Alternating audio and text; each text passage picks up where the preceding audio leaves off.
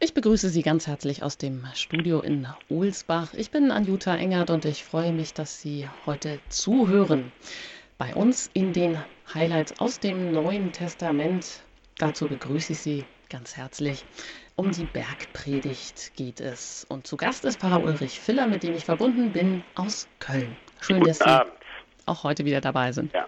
Als Pfarrer, als Buchautor und Referent kennen wir Sie. Sie haben auch die andere Sendereihe begleitet bzw. referiert, nämlich die Highlights aus dem Alten Testament. Und mittlerweile sind da auch sieben Bücher erschienen im FE Medienverlag. Die können Sie sich dort erwerben und nachlesen oder bei uns im Podcast-Angebot können Sie auch diese Sendungen noch einmal nachhören. Ja, nun, worum geht es heute in der letzten Sendung? Da haben wir über die Seligpreisungen gesprochen als der fulminante Auftakt in der sogenannten Bergpredigt. Da, die steht ja beim Evangelisten Matthäus im fünften Kapitel. Und da darf ich Sie an dieser Stelle auch wie immer einladen, sich die Bibel zur Hand zu nehmen und mit uns gemeinsam die Verse zu lesen und dann auch noch, ja, wir kommen ins Gespräch darüber und dann hat es vielleicht noch auch eine Nachwirkung bei Ihnen oder wirkt einfach vielleicht auch direkter? Ja, und im fünften Kapitel, da folgt die Bergpredigt ähm, so direkt eigentlich auf das erste Wirken Jesu. Das hatten wir auch schon uns angeschaut. Da machen wir vielleicht noch mal einen kurzen Rückgriff.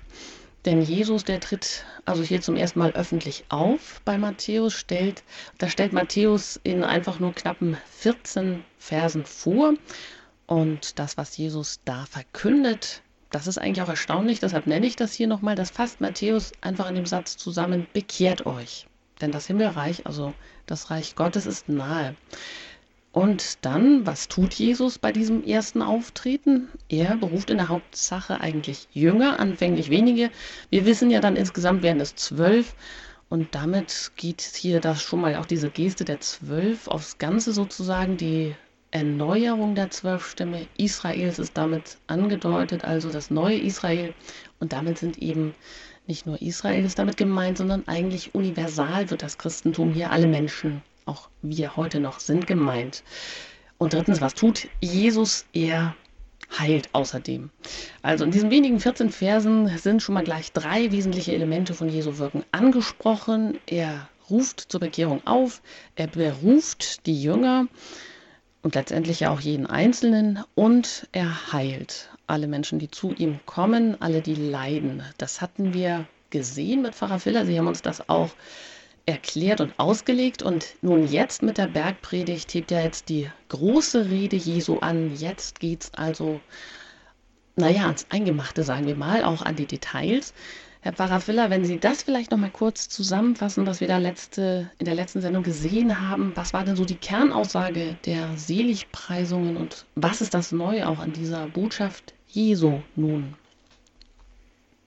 Ja, nach, dem, nach der Beschreibung des öffentlichen Auftretens Jesu, was er sagt und was er tut, schließt sich nun eine der großen Reden an, die Bergpredigt, Große Reden sind ganz typisch für das Matthäusevangelium und äh, sie fokussieren jeweils die Verkündigung, ein Thema der Verkündigung Jesu und sicher die bedeutungsvollste dieser großen Reden ist die Bergpredigt. Hier werden jetzt die Grundlagen erklärt für das Reich Gottes, das messianische Reich, das Jesus verkündet.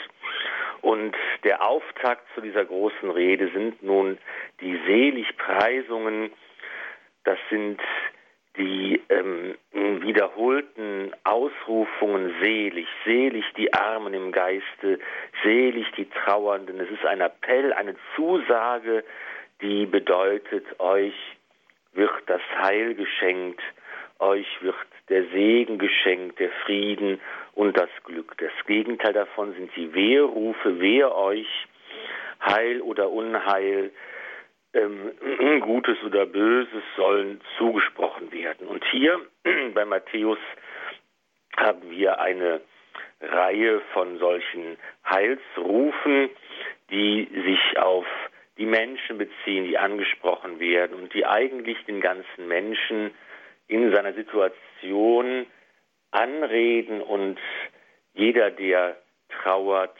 jeder, der sich klein macht vor Gott, der demütig ist, der hungert und dürstet nach der Gerechtigkeit, der Barmherzigkeit übt, jetzt ein ganz aktuelles Thema, Barmherzigkeit, die reine Herzen haben, die Frieden stiften, die verfolgt werden um der Gerechtigkeit willen, das ist das Schicksal, das dem Jünger auferlegt ist, das Kreuz ertragen muss, dass er wie Christus verfolgt werden wird von der Welt.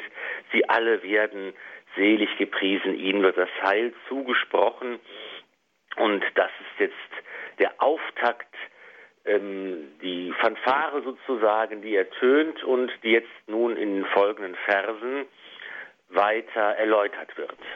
Hm, und die folgenden Verse, da schließt jetzt hier an mit dem bekannten Stück im fünften Kapitel, Vers 13, vom Salz der Erde und vom Licht der Welt. Und das hören wir jetzt. Da heißt es also, Ihr seid das Salz der Erde. Wenn das Salz seinen Geschmack verliert, womit kann man es wieder salzig machen? Es taugt zu nichts mehr. Es wird weggeworfen und von den Leuten zertreten. Ihr seid das Licht der Welt. Eine Stadt, die auf einem Berg liegt, kann nicht verborgen bleiben. Man zündet auch nicht ein Licht an und stülpt ein Gefäß darüber, sondern man stellt es auf den Leuchter. Dann leuchtet es allen im Haus. So soll euer Licht vor den Menschen leuchten, damit sie eure guten Werke sehen und euren Vater im Himmel preisen. Hier also diese bekannte Rede oder Aufforderung, Salz der Erde und Licht der Welt zu sein. Wenn wir uns vorstellen, Jesus steigt auf den Berg, ähm, er verkündet das so den Menschen. An wen richtet er die Worte? Haben, waren die Menschen jetzt hier erschrocken, plötzlich so was zu hören? ist ja auch eine starke Aufforderung oder ein hoher Anspruch. Es ist der hohe Anspruch, der jetzt aber verständlich wird, wenn man sich die Seligpreisungen nochmal vor Augen führt. Das Bild des Menschen, das die Seligpreisungen gezeichnet haben, ist ein Bild der Vollkommenheit, ein Bild des hohen Anspruchs und das ist einfach jetzt so, dass sich das äh, ähm, auch in seinen Auswirkungen zeigt.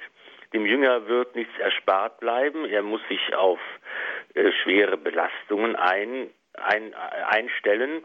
Und wer das aber tut, wer nach Vollkommenheit strebt, wer nach den Seligpreisungen lebt, wer bereit ist, in der Nachfolge des Herrn das Kreuz zu tragen, der wird dann zum Salz der Erde. Der Jünger, der angesprochen wird, Jesus folgt, ist dann Salz für diese Welt. Und jeder Mensch kann dieses Bild sofort ergreifen. Das Salz dient zum Würzen unserer Nahrung, der Speise.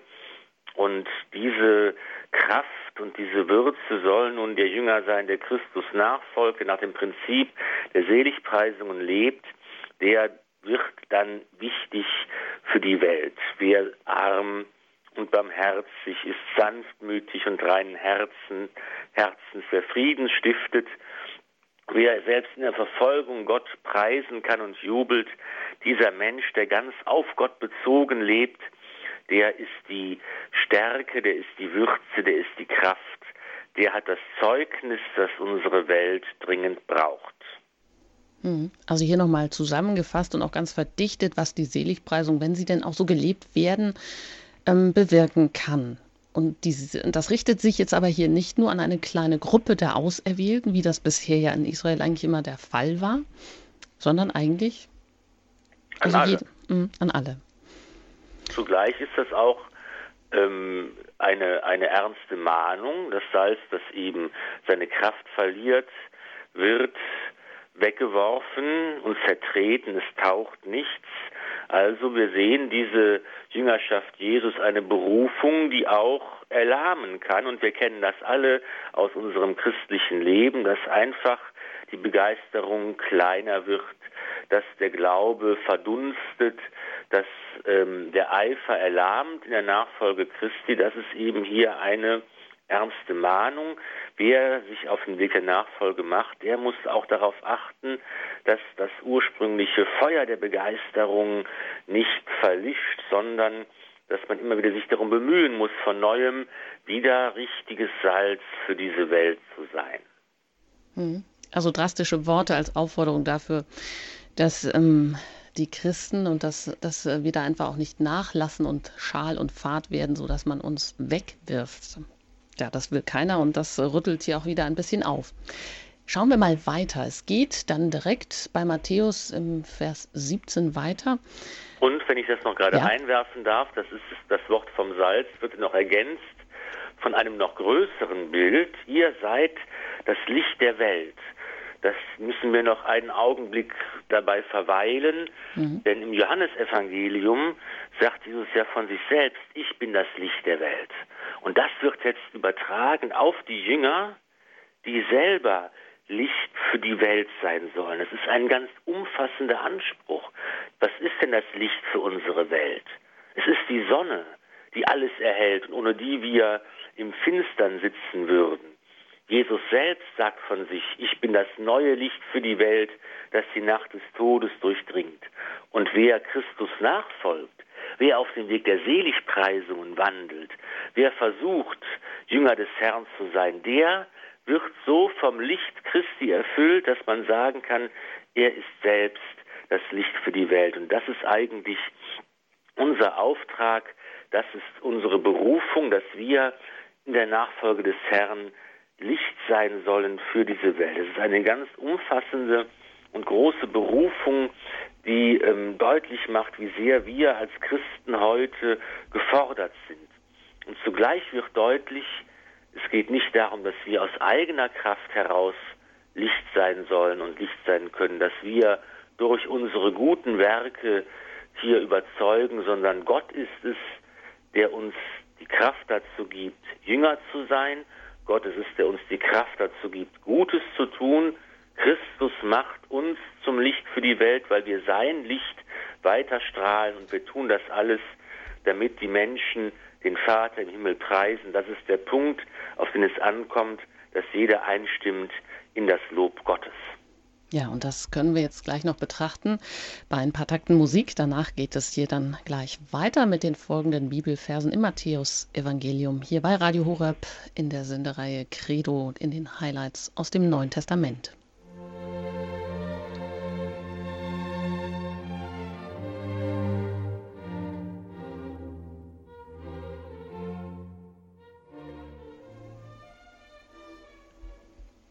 Bin im Gespräch mit Pfarrer Ulrich Filler. Er bringt uns heute das Matthäus, Matthäus-Evangelium, die Bergpredigt näher in, bei Radio Horeb in der Sendereihe Highlights aus dem Neuen Testament.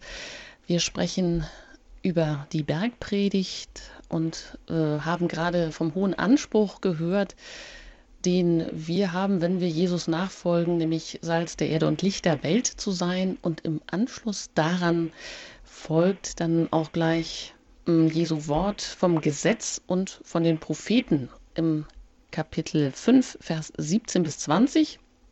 Da heißt es, Denk nicht, ich sei gekommen, um das Gesetz und die Propheten aufzuheben.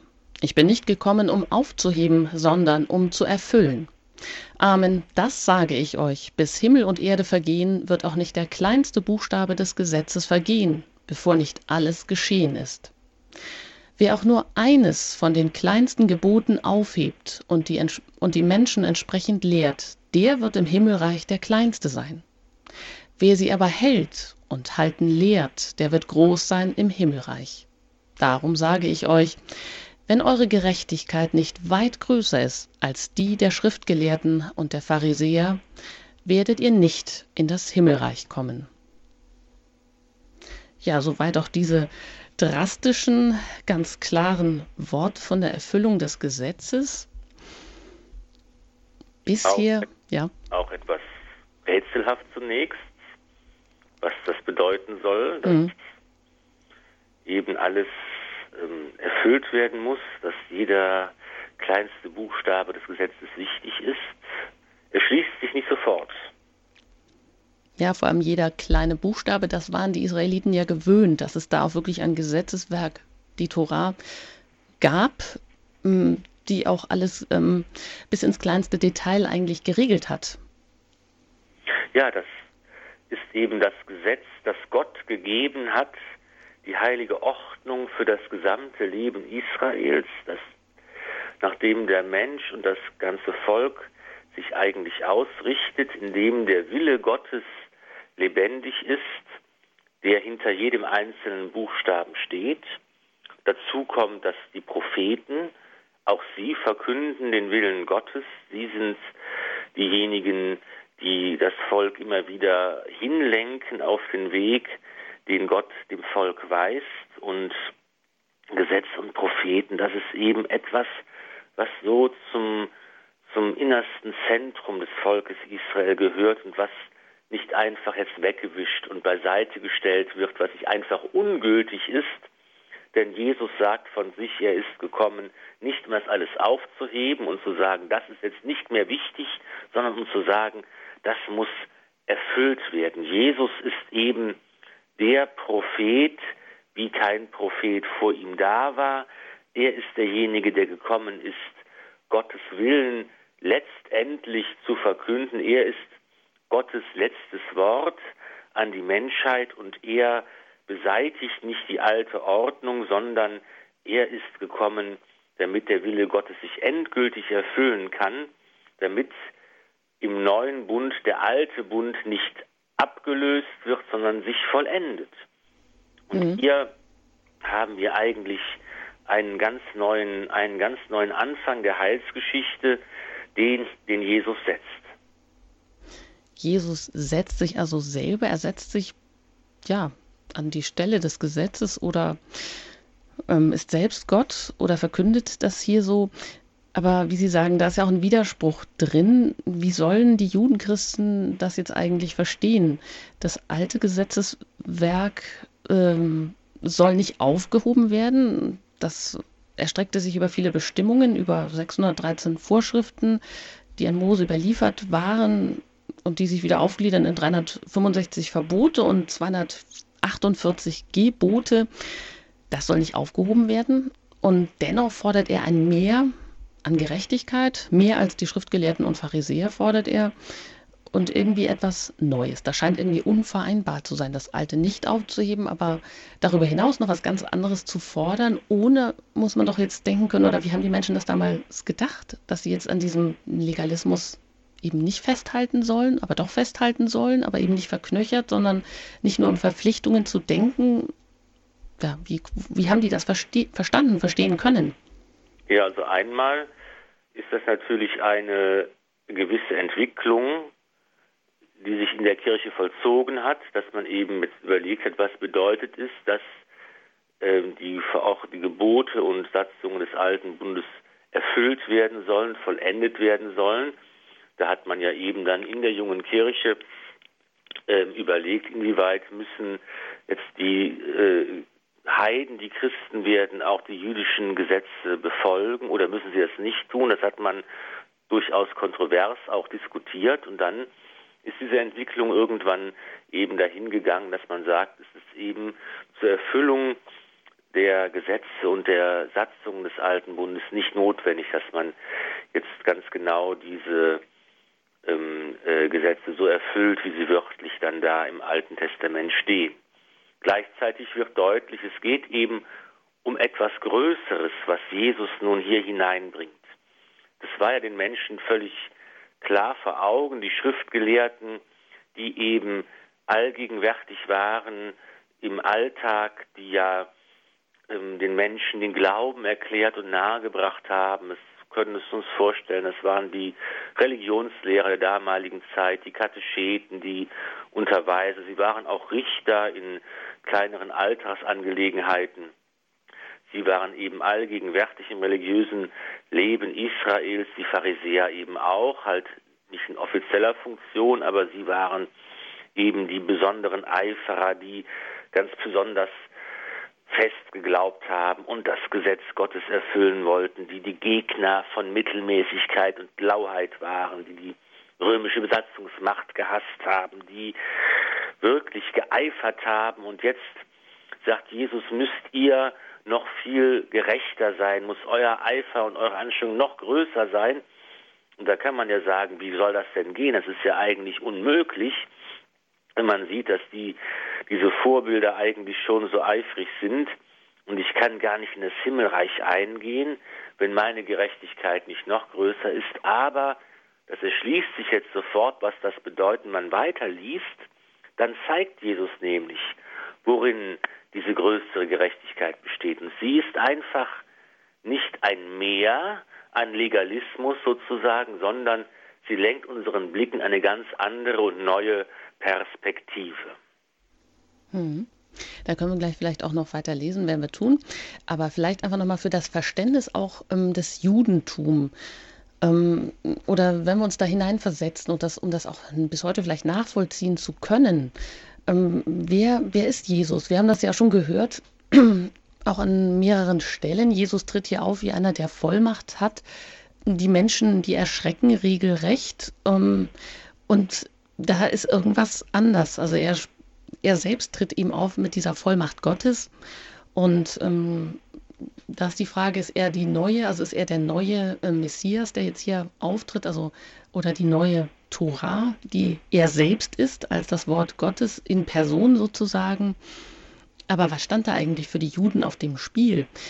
Weil diese ganz konkrete Rechts- und Sozialordnung, die sie durch die Tora und durch die ganzen Vorschriften auch hatten, das war ja auch ein, eine Struktur, das hat ihnen Halt gegeben. Und das war ja, das soll jetzt durchbrochen werden. Also nicht mehr so dieses heilige ähm, Recht gelten für alle Zeiten, für alle Völker oder für dieses besondere Volk, das auserwählte Volk, sondern jetzt wird was anderes entscheidend. Also Wobei ich mir denke, man darf nicht das so den Gegensatz stellen. Auf der einen mhm. Seite die Tora und die Geburt des alten Bundes, auf die anderen Seite Jesus und der neue Bund, sondern das gehört ja zusammen. Das eine ist Gottes Wort genauso wie Jesus selbst das Wort Gottes ist, der göttliche Logos, der Mensch geworden ist. Und er führt eben das, was im alten Bund begonnen hat, fort und wie gesagt, er vollendet es und er ist sozusagen die Interpretations Schablone, auf der eigentlich deutlich wird, was vorher gemeint und gewollt gewesen ist. Mhm. Ja, ich versuche das nur nachzuvollziehen und auch die Schwierigkeit vielleicht ein bisschen herauszusehen, was äh, für die Juden, die das jetzt eigentlich alles ganz anders gesehen haben, bisher mm, nun so ein Umbruch stattfindet, dass jeder auch in die Jüngergemeinschaft mit Jesus gerufen ist, wenn er denn ihm folgt, also in die Willensgemeinschaft mit Gott eintritt. Das ist, ähm, das ist vielleicht äh, erstmal umwerfen und hat nicht jedem so geschmeckt, kann man sich vielleicht auch vorstellen. Deshalb sind ja auch viele dann äh, Jesus nicht mehr gefolgt und haben eben gesagt, das kann ich nicht mitmachen. Da geht es natürlich doch dann im Kern darum, dass ich letztlich Jesus anerkenne als den Messias oder aber eben nicht. Das ist schon eine existenzielle Frage, natürlich, die schon ins Zentrum des eigenen Glaubensverständnisses äh, trifft. Hm, ja, und die bis heute nachwirkt. Letztendlich. Nachwirkt, hm. genau. Ja gut, dann schauen wir mal weiter, wie Jesus hier spricht im Vers 21 geht es weiter, da vom Töten und von der Versöhnung. Da heißt es, ihr habt gehört, dass zu den Alten gesagt worden ist, du sollst nicht töten. Wer aber jemand tötet, soll dem Gericht verfallen sein. Ich aber sage euch, jeder, der seinem Bruder auch nur zürnt, soll dem Gericht verfallen sein. Und wer zu seinem Bruder sagt, du Dummkopf, der soll dem Spruch des Hohen Rates verfallen sein. Wer aber zu ihm sagt, du gottloser Narr, der soll dem Feuer der Hölle verfallen sein. Wenn du deine Opfergabe zum Altar bringst und dir dabei einfällt, dass dein Bruder etwas gegen dich hat, so lass deine Gabe dort vor dem Altar liegen, geh und versöhne dich zuerst mit deinem Bruder, dann komm und opfere deine Gabe. Schließ ohne Zögern Frieden mit deinem Gegner, solange du mit ihm noch auf dem Weg zum Gericht bist. Sonst wird dich dein Gegner vor den Richter bringen, und der Richter wird dich dem Gerichtsdiener übergeben, und du wirst ins Gefängnis geworfen. Amen, das sage ich dir. Du kommst von dort nicht heraus, bis du den letzten Pfennig bezahlt hast. Soweit hier vom Töten und von der Versöhnung. Ja, Jesus knüpft hier an an die ähm, religiöse Unterweisung, die die Schriftgelehrten ähm, vornehmen Sie verkünden das Wort Gottes, sie deuten das Wort Gottes, sie geben den Glauben weiter in einer Zeit, als ja viele noch nicht lesen konnten, wird auf diese Weise der Glaube weitergegeben und in ähnlicher Weise tut es Jesus. Er knüpft daran an, was die Menschen oft schon gehört haben, den alten, ist gesagt worden, den Vorfahren, die in der Wüste unterwegs waren, die das Gesetz Gottes aus der Hand des Mose empfangen haben, ähm, wird nun auf eines der zehn Gebote Bezug genommen, du sollst nicht töten.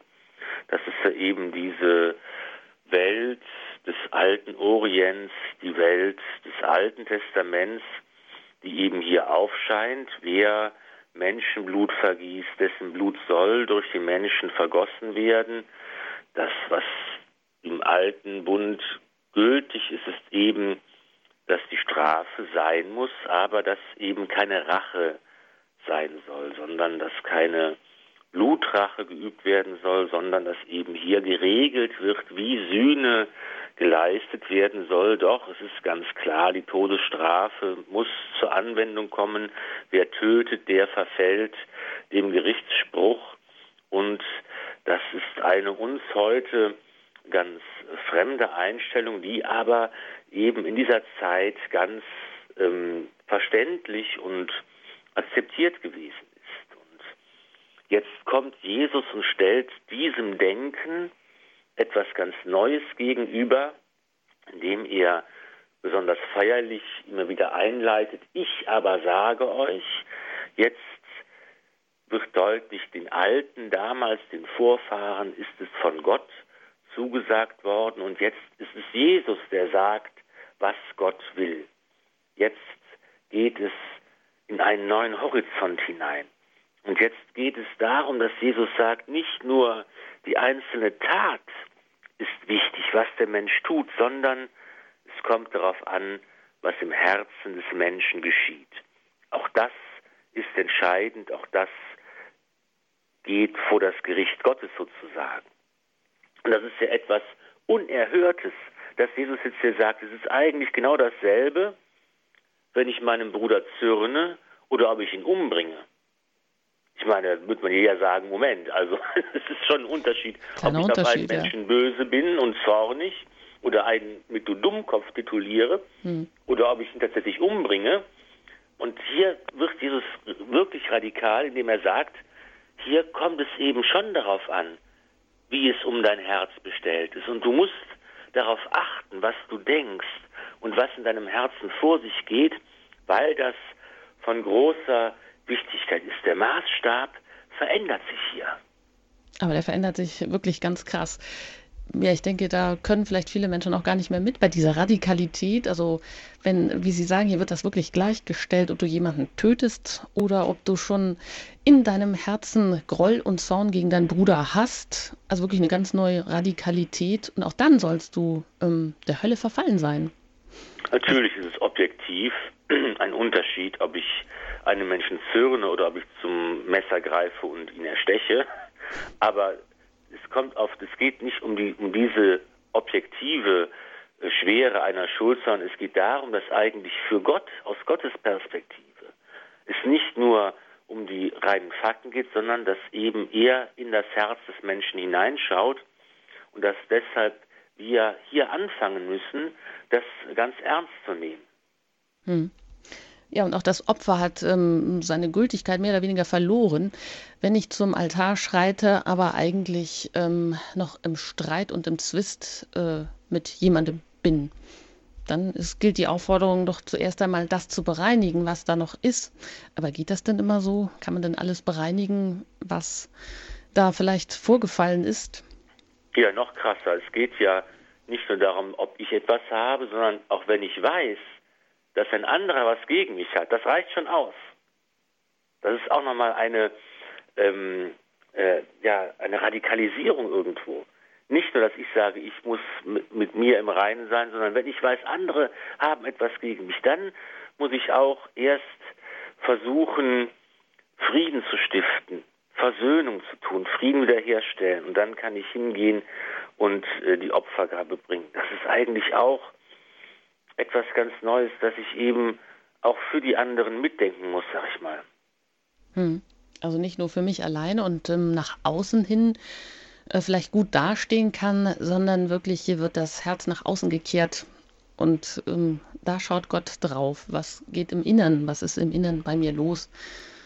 Und ja. genau, und der Gottesdienst und ähm, wieso würde wir heute sagen, Geschwisterlichkeit vielleicht oder ähm, Solidarität, das geht Hand in Hand. Ich kann also, der Gottesdienst wird wertlos, wenn ich nicht in meinem täglichen Leben versuche, ja, auf mein Herz zu achten und ähm, dem Nächsten Gutes zu tun und versöhnungsbereit zu sein, das, das gehört zusammen. Hm. Also hier wird ganz und gar auf meine Gesinnung abgezielt und ja, wir brauchen das so dringend, das sehen wir eigentlich heute auf Versöhnung und Versöhnung ähm, die so wichtig ist, um eben Kreisläufe der Gewalt zu durchbrechen, die sonst nie zu durchbrechen sind oder anders jedenfalls, in, wie es die Erfahrung lehrt, nicht. Und das wird hier am Schluss auch nochmal so drastisch geschildert. Ähm, ja, solange man noch mit dem anderen unterwegs ist oder auf dem Weg zum Gericht ist, solange hat man noch die Chance, überhaupt Frieden zu schließen. Was sich jetzt hier anschließt, ist natürlich dann der weltliche Weg der Vergeltung sozusagen. Also was dann alles folgt bis zum letzten Tropfen letztendlich. Ähm, die, das Strafmaß, das dann eben einen erwartet. Genau, das ist nochmal ein Beispiel, das jetzt das, was Jesus sagt und was übrigens ja auch bereits in der Kritik der Propheten im Alten Bund immer wieder anklingt, dass eben der Gottesdienst, das Opfer im Tempel ähm, ähm, nicht äh, sinnvoll und gut ist, wenn nicht zugleich das Handeln des Menschen damit übereinstimmt. Es ist eine ähm, ganz lange, ein ganz langer roter Faden, der sich vom Alten Testament bis jetzt zu Jesus hinzieht, wo immer wieder das Thema gewesen ist. Und nun wird das nochmal in einer Beispielgeschichte aus dem alltäglichen Leben ähm, ähm, anschaulich gemacht. Und für Jesus kommt es eben darauf an, dass wir die Zeit nutzen sollen zur Versöhnung, solange wir noch die Möglichkeit haben. Das ist eben nochmal äh, der Hinweis darauf, dass, dass wir eben in einer Zeit der Entscheidung leben, dass unser Leben eine Zeit der Entscheidung sein soll und dass es eigentlich darauf ankommt, jeden Tag von neuem diese Entscheidung zu treffen, sie nicht vor sich herzuschieben, sondern sie immer wieder lebendig zu machen und auf diese Weise unsere Zeit als Lebenszeit zu nutzen. Hm. Ja, wir stehen mitten hier in der Bergpredigt und das ist nicht immer leichte Kost. Und um diese schwere Kost noch ein bisschen nachwirken zu lassen, das eine oder andere zu verdauen, diese ganz neue Radikalität des Herzens, ähm, der Innenschau des Menschen, auf die es Gott hier ankommt, in der Nachfolge, eben in diese Willensgemeinschaft mit Gott einzutreten und nicht nur den Gesetzen zu folgen oder sie zu befolgen und dadurch scheinbar nach außen eine reine Weste zu haben, hören wir hier eine Musik und danach geht es weiter mit den Highlights aus dem Neuen Testament hier bei Radio Horeb.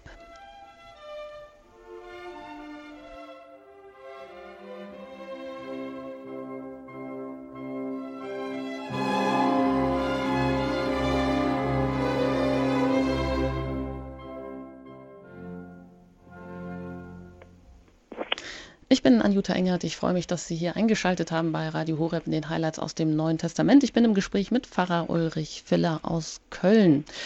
Und wir haben uns auf den Weg gemacht, die Bergpredigt, ich sage mal, zu erklimmen. So einfach ist es ja nicht. Ähm, wir stecken so mitten in den Antithesen der Bergpredigt. Ähm, da heißt es, ähm, ihr habt gehört von den Alten, ich aber sage euch. Sind das denn eigentlich so richtige Antithesen, zumal wir auch gehört haben über das Gesetz, über Jesu Stellung im Gesetz, dass es ja nicht um das Aufheben des alten Gesetzes geht, sondern um die Erfüllung, um eine nochmal etwas ganz ähm, Neues, was nochmal ganz neu erweitert. Ja, Jesus hat eben gesagt, dass er nun das Gesetz erfüllen wird. Es ist nicht, wird nicht abgeschafft und ist nicht mehr ungültig, sondern es muss erfüllt werden. Und jetzt wird deutlich, wie diese Erfüllung aussieht. Jetzt macht er es an den Gesetzen, die es gibt, die eben die Alten empfangen haben, die mosaischen Gesetze. Jetzt wird nur deutlich gemacht, wie im Sinne Jesu nun sich dieses Gesetz erfüllt, indem es einfach zu einer größeren Tiefe kommt indem es einfach zu einer größeren Vollkommenheit gelangt, indem eben nicht nur die äußere Tat entscheidend ist, sondern auch die innere Haltung. Das Herz des Menschen rückt in den Vordergrund. Beides muss übereinstimmen. Das gilt für das Thema Gottesdienst und Versöhnung und Frieden untereinander. Und das geht auch ähm, vom, das, das gilt vom, vom Töten, von den gesetzlichen Bestimmungen, wenn ich einen umgebracht habe. Da geht es auch jetzt darum, dass ich eben, äh, wie ich im Herzen über einen, meinen Bruder denke. Und das dritte Beispiel folgt jetzt, da geht es um den Ehebruch. Ja, das ist auch ein wirklich aktuelles Beispiel, da eine neue Tiefe hineinzubekommen, das Verständnis von Ehe und Familie, das äh, derzeit ja auch gerne reduziert wird auf ähm, das Missglücken einer Beziehung. Aber wie sie, ist sie eigentlich gemeint? Beziehungsweise wir hören jetzt hier im Vers 27, ihr habt gehört, dass gesagt worden ist, du sollst nicht die Ehe brechen. Ich aber sage euch, wer eine Frau auch nur lüstern ansieht, hat in seinem Herzen schon Ehebruch mit ihr begangen. Wenn dich dein rechtes Auge zum Bösen verführt, dann reiß es aus und wirf es weg, denn es ist besser für dich, dass eines deiner Glieder verloren geht, als dass dein ganzer Leib in die Hölle geworfen wird. Und wenn dich deine rechte Hand zum Bösen verführt, dann hau sie ab und wirf sie weg. Denn es ist besser für dich, dass eines deiner Glieder verloren geht, als, als dass dein ganzer Leib in die Hölle kommt. Ja, auch das, das ist voller Dramatik. Drastisch, ja. In der Tat. Aber es geht auch hier wieder um diesen Zusammenhang, dass also nicht nur der vollendete Ehebruch eine Sünde ist, sondern dass der bereits irgendwo anfängt, und zwar im eigenen Herzen.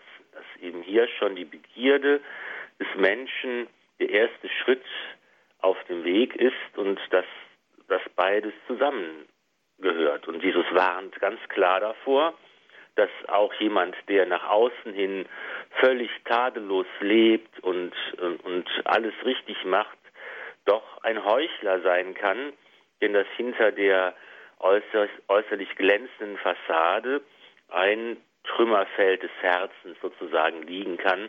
Und ähm, hier ist jeder eben aufgerufen, von seinem eigenen Denken, von seinem eigenen Wollen, von seinem eigenen Herzen her bereits ganz äh, auf Gott hin ausgerichtet zu sein.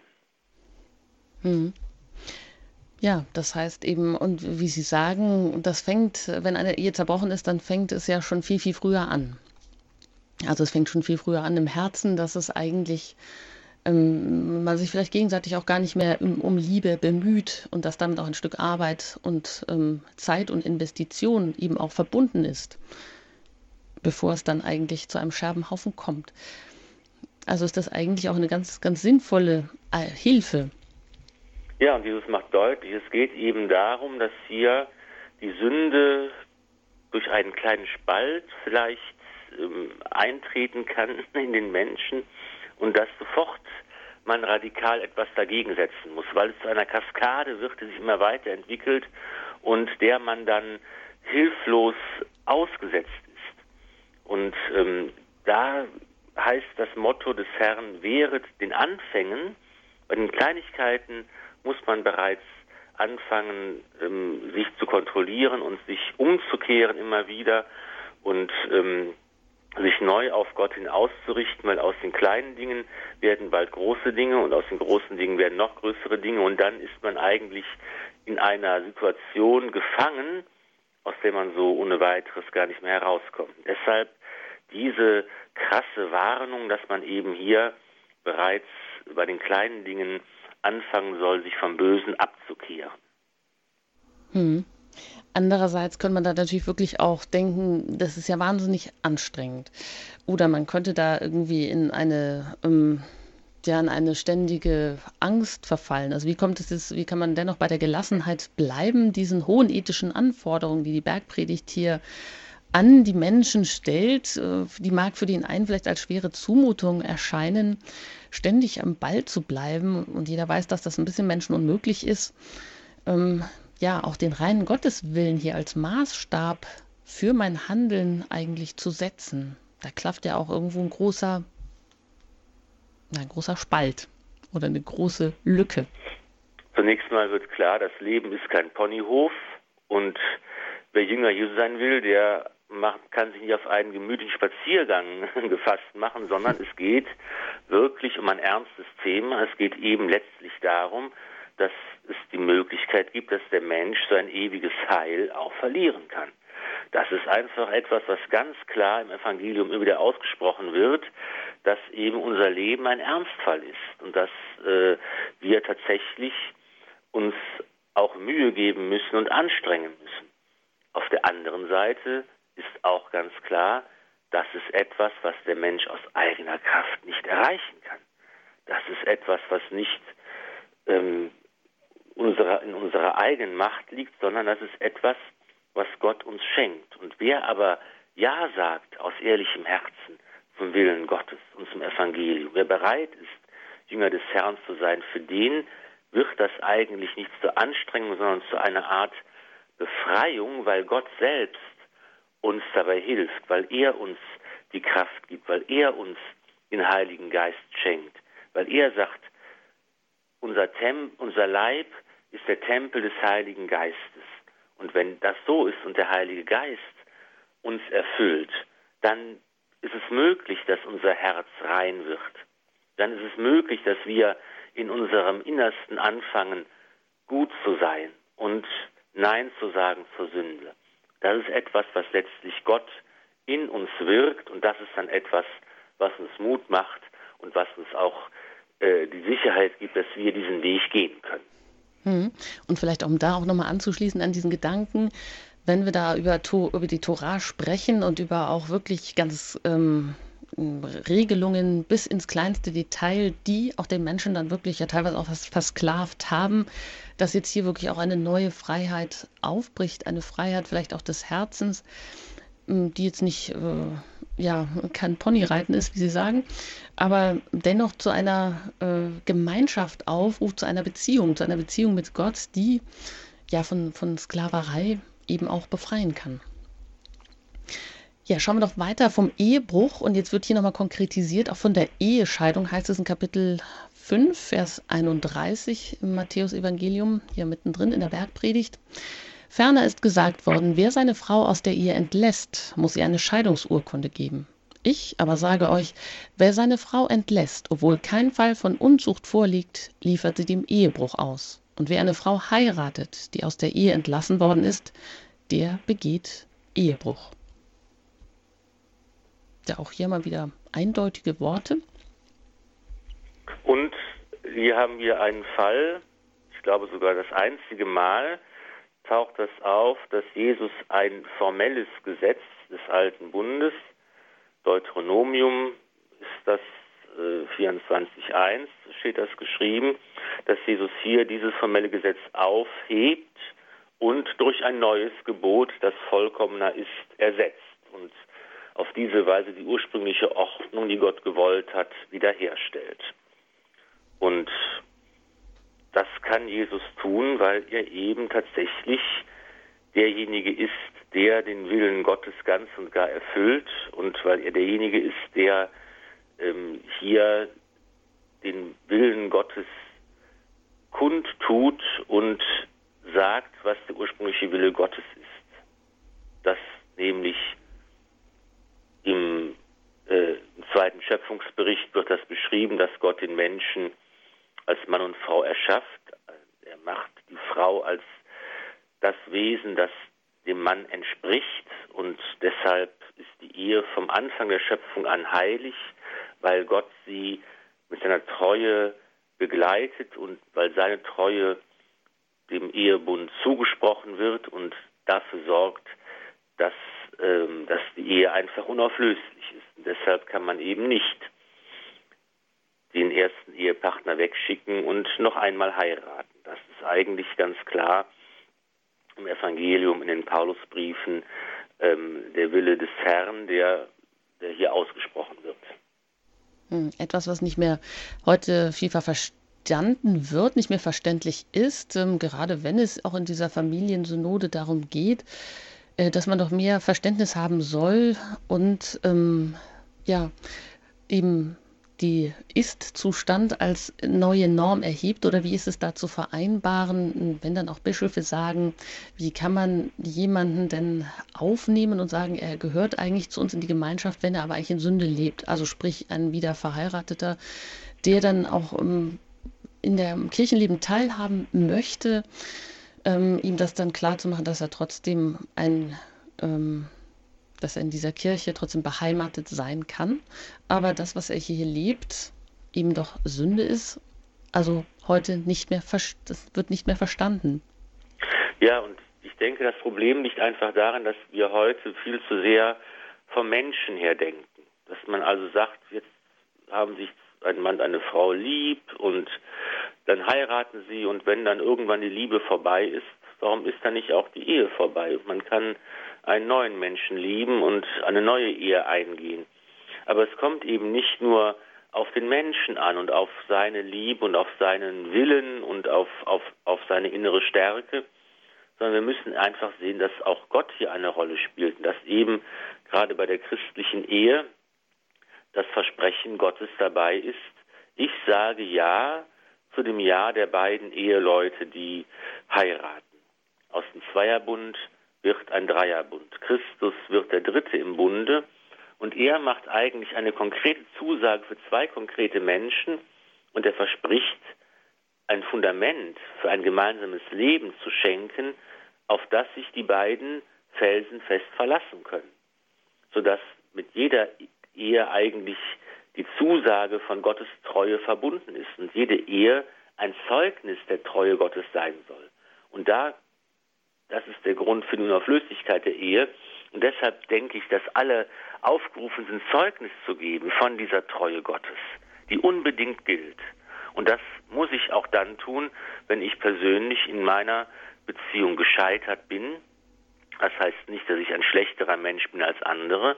Das ist klar, wir wissen alle, dass die Gefahr heute viel größer ist vielleicht als früher, dass eben auch eine gute Ehe, die mit guten Startbedingungen losgegangen ist und wo ganz viel guter Will dabei war, dass sie auch scheitern kann. Aber dann muss man eben auch dann versuchen, mit den Konsequenzen zu leben und in der Ordnung der Kirche zu leben und dadurch einfach auch Zeugnis zu geben dafür, dass die Treue Gottes immer da ist und ähm, dass eben auch im Scheitern man dieses Zeugnis geben kann und soll. Davon bin ich überzeugt. Ja, und vor allem die Treue, vielleicht wird die viel zu wenig gesehen, was für ein Wert das ist. Das ganze Alte Testament ist ja irgendwo ein Bekenntnis zur äh, Treue zu diesem Volk, was natürlich immer wieder in die Irre, Irre geht. Das tun wir ja in der Ehe auch. Aber Familienleben und Kinder in die Welt setzen, das ist ja eigentlich die Voraussetzung ist zu wissen, ja, und auch wenn mal was schief läuft, trotzdem halten wir zusammen und trotzdem haben die Kinder ein Dach über dem Kopf und haben die Geborgenheit der Familie. Anders geht es ja nicht und das sieht man vielleicht ja auch in vielen ja, Formen der Treulosigkeit oder auch der totalen hm, ja, Ungeborgenheit und des Geworfensein irgendwie in die Einsamkeit oder in das Alleinsein letztendlich, was heute viele Kinder oder auch viele Leute dann, Eheleute dann erleben. Also die Treue als ein unglaublicher Schatz zu wissen, auf den kann ich mich verlassen und den dritten hole ich mir mit in den Bund, sonst schaffen wir das wahrscheinlich nicht. Ja, wir belassen das heute in dieser Sendung ähm, Highlights aus dem Neuen Testament bis hierher, bis zur Ehescheidung. Nächstes Mal geht es dann genau an dieser Stelle weiter. Wir schauen weiter in die Bergpredigt hinein. Ich, ähm, ihr habt gehört, die Alten, das wurde den Alten gesagt, ich aber sage euch, wir sind ja auf die ganz neue Radikalität Jesu gestoßen, der uns von innen her anschaut, der äh, keinen äußeren Schein gelten lässt, sondern die Wandlung passiert von innen her. Und an dieser Stelle darf ich auch Ihnen noch mitgeben, bevor wir jetzt gleich noch den Segen und auch ein Gebet noch hören von Pfarrer Filler, mit ihm sprechen können. Ähm, Sie können das alles auch noch einmal nachhören oder nochmal gucken, den einen oder anderen Teil dieser Sendungen unter www.hore.org im Podcast-Angebot. Da finden Sie unter der Sendereihe Credo eben auch die Highlights aus dem Neuen Testament und die eine oder andere Folge, die Sie vielleicht versäumt haben, die Sie nochmal nachhören möchten. Das können Sie also tun. Sie können eben auch, wie gesagt, im FE Medienverlag erschienen die ganze Reihe aus dem Alten Testament, Highlights aus dem Alten Testament von Pfarrer Filler rausgegeben, FI Medienverlag erschienen dann als Buch erwerben. Soweit dazu. Bleiben Sie dran. Hier bei Radio Horeb geht es mit dem Nachtgebet dann gleich weiter. Ich darf mich an dieser Stelle verabschieden. Ich darf Ihnen recht herzlich danken, Herr Pfarrer Filler, dass Sie wieder zu Gast waren und dass wir hier gemeinsam uns an das ähm, Projekt Bergpredigt gemacht haben und ja, Ihnen hoffentlich vielleicht auch den ein oder anderen Türspalt geöffnet haben in die vielleicht nicht immer leichten Bibelverse. Machen Sie es gut, Ihre Anjuta Engert. Und jetzt kommt, kommen noch Sie dran mit dem Segen. Allmächtiger Gott, gläubig bekennen wir, dass dein ewiger Sohn Fleisch angenommen hat aus der jungfräulichen Mutter und wahrhaft Mensch geworden ist. Lass uns diesen Glauben treu bewahren und einst aus dieser friedlosen Welt zur ewigen Freude gelangen durch Christus, unseren Herrn. So segne euch der allmächtige und gütige Gott, der Vater und der Sohn und der Heilige Geist. Amen. Gelobt sei Jesus Christus. In Ewigkeit. Amen. Amen.